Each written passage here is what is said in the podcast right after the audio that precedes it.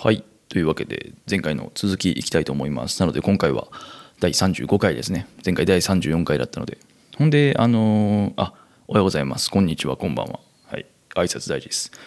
ほんで、えー、と前回その無給インターン前回からね無給インターンについてちょっと喋ってるんですけど自分の考えを。その無給インターンが生まれる原因についてはえー、と組織とドナーとあと無給インターンをする人自身に、えー、と問題がある。僕は思っていてで僕自身もあの無給インターン、えー、と非営利組織で国内の無給インターンをしていたことがあります学生の時。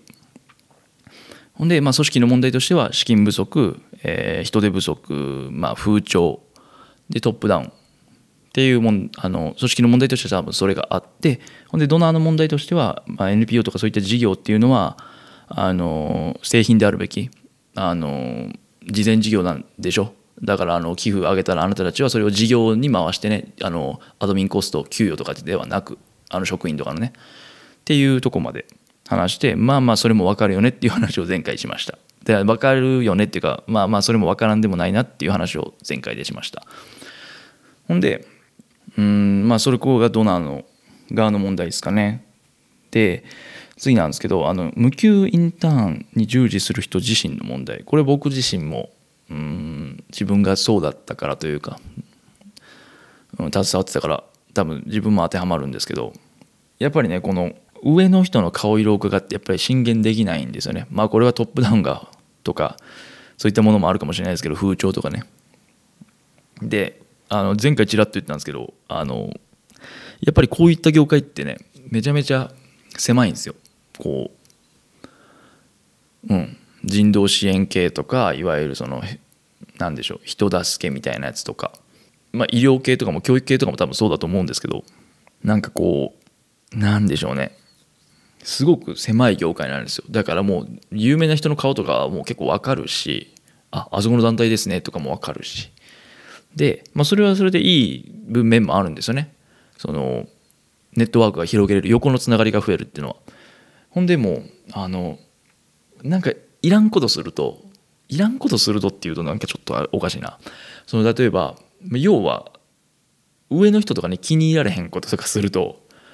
結構キャリアに多分響くんですよね。これ多分国連とかは顕著やと思うんですけど僕ごめんなさい。僕は国連インターンも国連も働いたことないんで完全な憶測でしたそれは。はい、まあ、例えば NPO とかそういう業界に限って言えばうんやっぱ上の人って結構ね今まで作り上げてきたものとかあって、まあ、すごい力を持ってるんですよ。で業界で顔も利くしそうその業界でね顔も利くんですよ。顔も利く？顔が広いんですよ。うんなのでまあだからちょっとうんまあこれはちょっと難しい問題でもあるんですけど要はそこで気に入られないと結構今後のキャリアに響いてくるんですよね正直言って。うんまあなんかこんなんを、うん。まあ、全部が全部じゃないですよ。あくまであくまで僕のごめんなさい。じゃあ僕の予想の範囲内とか僕の今意見一意見として聞いてもらえたらいいんですけど。うーんなんですよ。だからここのやっぱりその気に入られないとある程度とか、まあ、いらんこと。悪目立ちすると結構あの危うくて正直。そうそう。っていうのがあってやっぱ上の人になかなか言えないんですよね。インターン側からっていうのは正直に言って。まあ言える人もいるんですよ。けど。うん。それがまあ1個目の問題ですかね。インターン自身の。ほんで次。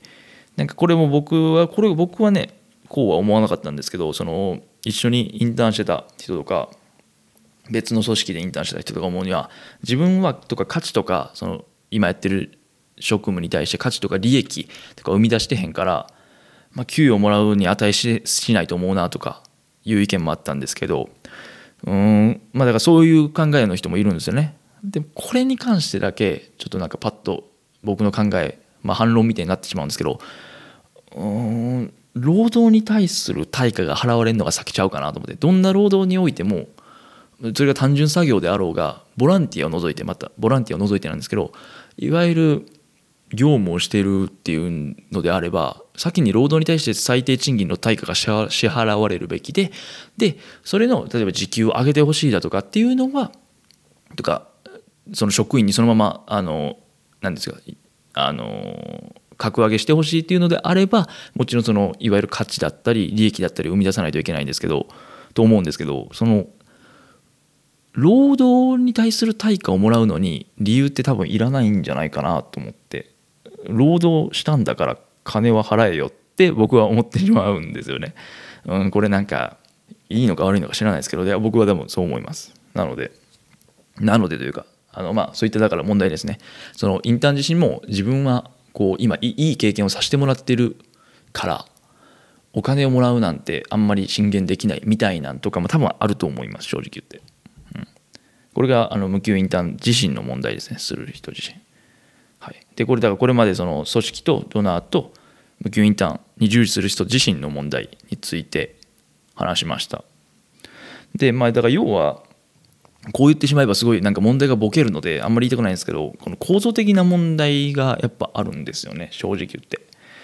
もう全体としてこの NPO 業界みたいなとこにあのごめんなさいズブの素人みたいなやつがまあ言うからまあ一意見として聞いてほしいんですけどやっぱこうなんか人を助けるのには見返りを求めないであったりこう自己犠牲の精神であったりそういったものってすごいなんでしょう。聞こえはすごいいいんですけどうーん何でしょう。人を助ける前にまず自分がいい人生を歩むというか別にそれはお金持ちになるとかじゃなくて自分が納得する人生を歩めるっていうのが大事だと思うんですよね僕は。人を助ける前に。人を助けるのは別にいいんですいいんですよというか、うん、僕もどっちかといえば困ってる人が見たら助けたい派の人間なんですけどでも、うん、それは自己犠牲を払ってまでやるもんじゃないんじゃないかなって僕は思いますしでそれを自己犠牲を人に強いるのっていうのも違うと思います。だから、うん、この業界の風潮というか構造的な問題って本当にこういう大きな枠で捉えるのも大事ですけどそうするとなんか枠が何でしょう大きすぎてボケる気もするんですけど問題自体が。まあまあ置いといて。だからそういった問題なのかなと思います。全体としてね、うん、でさっきも言ったように労働の対価っていうのは人脈とか経験。さっきも言ったんですけどそのこういう業界その人出す、まあ、人道支援みたいなとかまあそういった業界ってやっぱりうんやっぱ狭いんであの人脈とか経験を見返りにもらうっていうのもすごい大事なんですけどでもそれっていうのは付属的についてくるものであってやっぱり労働をした場合は対価はお金で払われるべきだと僕は思うんですよね。うん、それで自分の努力だったり自分のこう積極性で人脈だったりが形成できたりとかあとは経験がいい経験ができたりとかっていうになると思うんでそこの人脈と形成とかそういった経験とかを天秤にかけるのはその労働の対価として天秤にかけるというか労働の対価としてうんその雇う側がね組織側がそれを提供してるんだって威張っていうのは威張ってというかこうなんかさもありなんみたいな感じで言うのはうんなんかちゃうんかなと思います正直。うん、でねこれも大前提として本人が納得してるんやったらまあいいんですよ。正直。本人がそれでもやりたいって言うんやったらいいんですけどまあまあ自分自身で僕自身あのやってる途中にこれ言い訳なんですよ。これ正直言い訳なんですけどやる気正直あんま出なかったんですよね。だって働いても働いてもお金もらえないし僕普通にバイトも他にしてたし一人暮らしのお金も稼がなあかんかったからやりくりはせなあかん中でその勉強ももちろんしなあかんしあの週7日あるうちの週23ぐらいをそこでその8時間だったりをだ週で言ったら16時間とか20時間とかですよね。その辺をやこうただで提供しないといけないんですよ。それってなんかうん辛かったな。今結局的結局的にはってね。あの結局ね確かに人のいい人の出会いもあったしうんいい経験にもなったし自分の人生のある程度そのターニングポイントにはなったっていうことは否定しないです。それは本当に感謝します。けど、うん、それはでも別にこの何でしょう無給であることをに納得することに対する材料にはならないなって自分の中で思ったので、うん、あの最近まあなんかそういった話題が出てきたので無給インターンとかやりがい搾取だったりとかそういった話題がでちょっと目にしたのであの話してみました。はい。うん。そんな感じですね。まあ難しいですよね。こういう問題って。正直言って、なんか誰かが何かをどっかでやらないとっていうこの人任せな感じなんですけど正直変わらないですよね。このさっき言ったその本人が納得しているといいっていう話もそうなんですけどでもじゃあ現状維持を望む側からはそのやっぱり何も言わない人たちが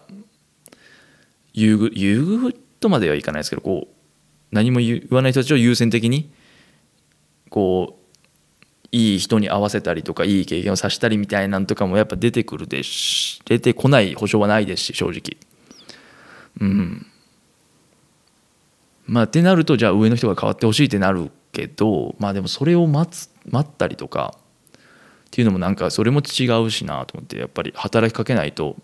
まあ、こういった問題の時ってやっぱりこうそのひまあ被害者とまでは言わないですけどその問題のを作り出してる側とそれの被害を受けてる側両方が多分歩み寄って多分取り組んでいかないといけへんなと思うんですけどね。うん。まあそんなところですかね。なんかいろいろなんとかできないかなと思って今はもう完全に外部なので僕は。うーん。それで何かこう外部から何かこう働きかけれないのかなってなんか思ったりしてます。はい。そんなところですかね。なんか長くなりました。ので2本に分けたんですけどどうですかね？なんかこれに関してはねちょっと皆さんの意見も聞きたいなとか思いつつもしあれば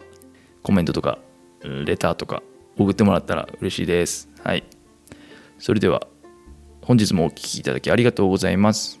さっきも言ったんですけどあのこちらのポッドキャストへの感想や質問話してほしいこと等々ありましたら Apple Podcast Google Podcast あ間違えた。順番。Google Podcast Apple Podcast Spotify アンカーなどは概要欄の専用フォームからスタンド FM ではレターもしくはコメントから送っていただけると嬉しいです。それではまた次回のポッドキャストで。ほなまた。